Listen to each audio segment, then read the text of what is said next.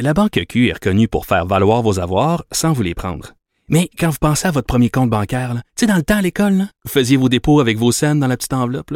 Hmm, C'était bien beau. Mais avec le temps, ce vieux compte-là vous a coûté des milliers de dollars en frais, puis vous ne faites pas une scène d'intérêt. Avec la Banque Q, vous obtenez des intérêts élevés et aucun frais sur vos services bancaires courants. Autrement dit, ça fait pas mal plus de scènes dans votre enveloppe, ça. Banque Q. Faites valoir vos avoirs. Visitez banqueq.ca pour en savoir plus. Pendant que votre attention est centrée sur cette voix qui vous parle ici, ou encore là, tout près ici, très loin là-bas, ou même très, très loin. Celle de Desjardins Entreprises est centrée sur plus de 400 000 entreprises partout autour de vous. Depuis plus de 120 ans, nos équipes dédiées accompagnent les entrepreneurs d'ici à chaque étape pour qu'ils puissent rester centrés sur ce qui compte, la croissance de leur entreprise. Pas comme les autres. Vous écoutez Caroline Saint-Hilaire et Varda Étienne. On va aller retrouver notre psychologue et conférencier euh, Gilles Vachon. Bonjour Gilles. Hey, bonjour. Bonjour Gilles. Alors là, ben ça va très Très très bien. bien. très bien. Écoute, on entreprend notre dernière semaine et euh, là bien sûr il y a la France qui fait jaser parce que est-ce qu'il y aura un affrontement entre les gens qui sont pour et contre le vaccin? Eh, bonté divine. Ben, D'abord, il y en a un depuis le départ, mais il va se. euh, disons qu'il va s'amplifier, c'est certain. Est-ce qu'il va atteindre les sommets euh, qu'on connaît en France ou même en Allemagne? Euh, Je crois pas. Je crois que là-bas, ils ont une culture d'affrontement à propos de tout ce qui est politique, qui se radicalise facilement droite, gauche, pour, contre. Par contre, évidemment, ça reste un thème où on, on aurait pu dire dès le départ, quand il y a eu cette histoire de vaccin, il y avait déjà dans l'air depuis belle lurette aux États-Unis avec Internet qui nous aide à, à cristalliser ces tensions-là. Il y avait déjà des gens qui étaient contre les vaccins, contre ci, contre ça. Évidemment, avec la pandémie, ça s'est un petit peu, euh, comment dire, euh, ça s'est un petit peu corsé. Mais l'histoire veut que des gens se sont peinturés dans le coin, passez-moi l'expression, très très tôt, en disant tout ça, c'est pas vrai, c'est un complot, il y a très peu de morts. Les gens ont inversé le raisonnement logique. C'est vrai qu'il y a très peu de morts finalement. 4 millions 400 000 à peu près. Écoutez, la grippe espagnole, ça a fait 100 millions de morts. Oui, mais et les gens disent, on a fait, on fait tout ça pour si peu de morts. Ben oui, mais c'est parce que c'est le contraire qu'il faut se dire. Il y a si peu de morts parce qu'on fait tout ça. Exact. Alors, et, et voilà que depuis, depuis 10 mois, 18 mois, des gens disent non, jamais, jamais. Mais quand ça fait 25 fois que tu répètes ça, puis tu dis ça à tout le monde, ben, tu commences à être gênant de changer d'idée. D'autant plus que tu tiens avec une gang qui pense comme toi et qui vont te traiter de traite si jamais tu changes d'idée. Donc, on se rapproche de plus en plus du noyau dur. Mais le noyau dur il est en train de se faire vilipender, là, partout, en Europe comme aux États-Unis. On n'avait pas cru ça aux États-Unis, mais voilà que des gens qui ont été vaccinés commencent à en avoir ras-le-bol de ceux qui ne se font pas vacciner et qui chantent toutes sortes de chansons en disant vous mettez la planète entière à risque. Mais, mais c'est ce qu'on disait avec Danny tout à l'heure, Gilles, mais ce qui, moi, ce qui me, ce qui m'étonne à chaque fois, j'ai l'impression que peu importe ce qu'on leur, ce qu'on leur, euh, ce qu'on leur dit, peu importe le nombre de gens qui décèdent, qui sont malades, il y a rien à faire. Il y a rien à faire. Ils demeurent convaincus euh, qu'ils ont raison. Ils demeurent convaincus qu'il y a véritablement complot. Donc, comment, Oui. comment convaincre ces gens-là de se faire vacciner? Comment convaincre ces gens-là que le virus existe vraiment? Il n'y a rien Oui. à faire. en fait, il y a une forme. La psychologie sociale nous aide beaucoup à comprendre ces effets de d'embrigadement, finalement. Euh, on a vu des gens devenir, des gens pourtant intelligents, hein, on a vu des gens euh, dans, des, euh, dans des structures py- pyramidales devenir des, des gourous de, de, de vente de toutes sortes de patentes. Je Oui. n'en pas de nom pour pas être poursuivi. Là. Bon, mais on connaît la mécanique de ces choses-là. Je vous signale que Jonestown, Oui. euh, c'est un pas comme ça qui a entraîné 1000 personnes ou à peu près À se suicider. Ah, se suicider. Il faut donc comprendre que il y a des mécanismes en psychologie sociale qui font que ça peut se produire, ce genre d'affaires-là. Maintenant, encore une fois, il y a quelques règles. Dans le cas qui nous occupe, quelqu'un qui s'est peinturé dans le coin très vite en disant, moi, je suis contre, Il l'a répété deux fois. Il s'est mis à, à- à- et, et nécessairement, nécessairement, il y a un phénomène extrêmement puissant qui s'appelle la dissonance cognitive qui intervient. Mhm. Alors, je me mets finalement à expliquer ma position. Puis quand elle est plus explicable, j'invoque des choses de plus en plus étranges pour l'expliquer. Et ça commence, c'est ben, ça qui se passe, là. c'est exactement ça. Alors, il y a un moment où on a dit à tout le monde, on va se faire vacciner. La plupart des gens ont dit, sacrée bonne idée, vivement qu'arrive le vaccin.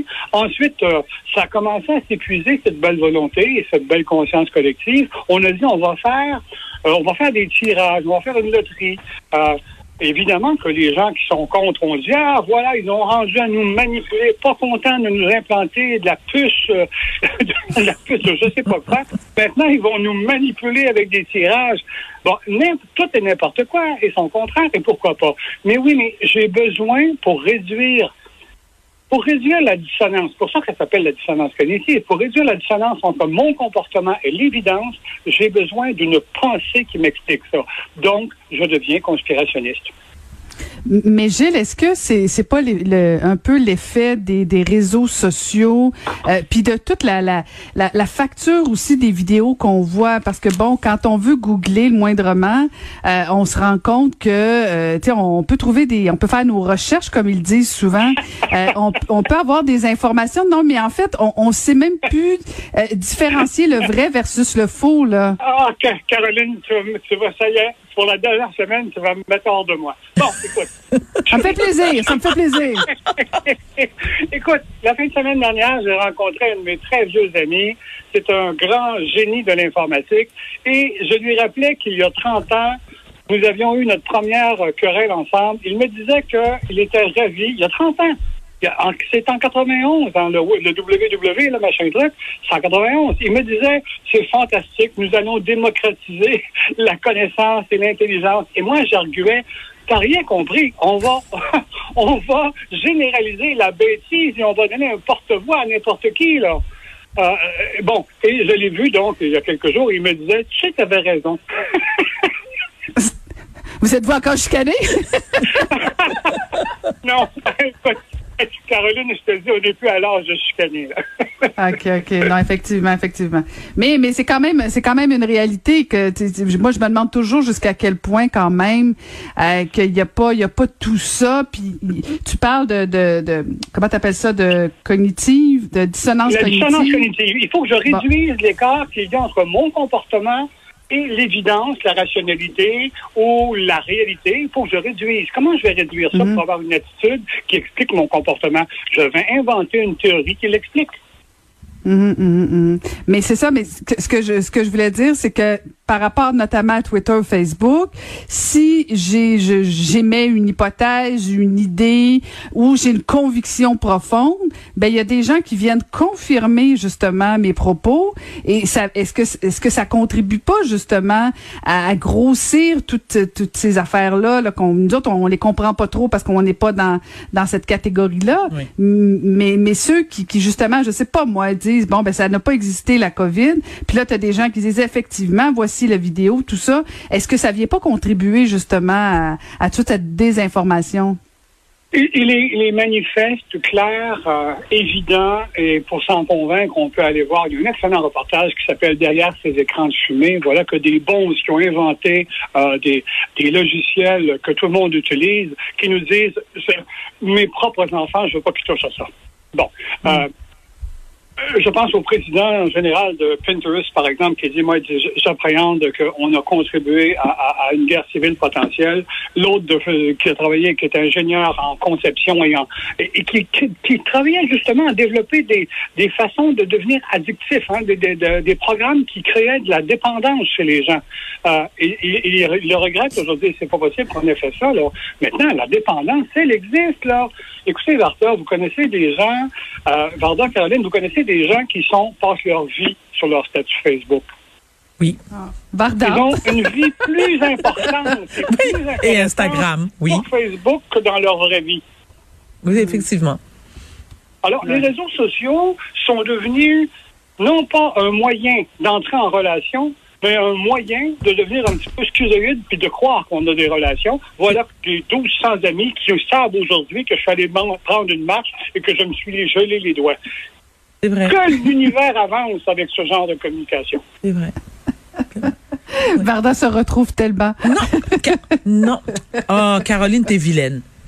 Non, t'es vi- non, t'es vraiment vilaine. T'es vraiment vilaine. Oh, j'aimerais être avec vous, les filles. Non, Oh, mais, wow. non, mais Gilles, vous savez, non, mais Gilles, vous avez raison, mais euh, à ma défense, c'est que les réseaux sociaux, Instagram, pour ne pas le nommer, dans, dans mon cas, c'est une source de revenus. Ah oui, mais là, Ça, c'est une bonne façon. Non, mais c'est- moi aussi. Moi, c'est c'est une source d'information, moi. Ah bon? Tu t'informes c'est de, travail. tu Oui, t'informes de c'est quoi avec les? Toi, tu parles de Twitter, par exemple. hey, Moi, je vous, m'informe. hey, voulez-vous pas vous chicaner, s'il vous plaît, là? Non, on est Non, comme un on a commencé comme ça, on va finir On va de finir même, comme ça. Gilles. si tu fais des consultations, on va aller te voir. Mais, mais Gilles, avant de, avant de te laisser, merci beaucoup pour, euh, Ah pour le bel été. c'était toujours ensemble. agréable, franchement. Vraiment. Euh, oui. Bon, écoutez, les filles, j'espère qu'on va se, j'allais dire se revoir, puisque c'est ce qu'on dit en général, mais qu'on va retravailler ensemble. Euh, ça a été bref, mais agréable. Et, euh, Et c'est réciproque. Les corridors de la vie sont longs et étroits. On va fatalement se recroiser. Merci infiniment, cher Gilles. Et ça ne sera pas sur Facebook. Voilà. Ah, bonne idée. Merci, Merci, beaucoup, Gilles. Gilles. Bye bye. À bientôt. Bye bye.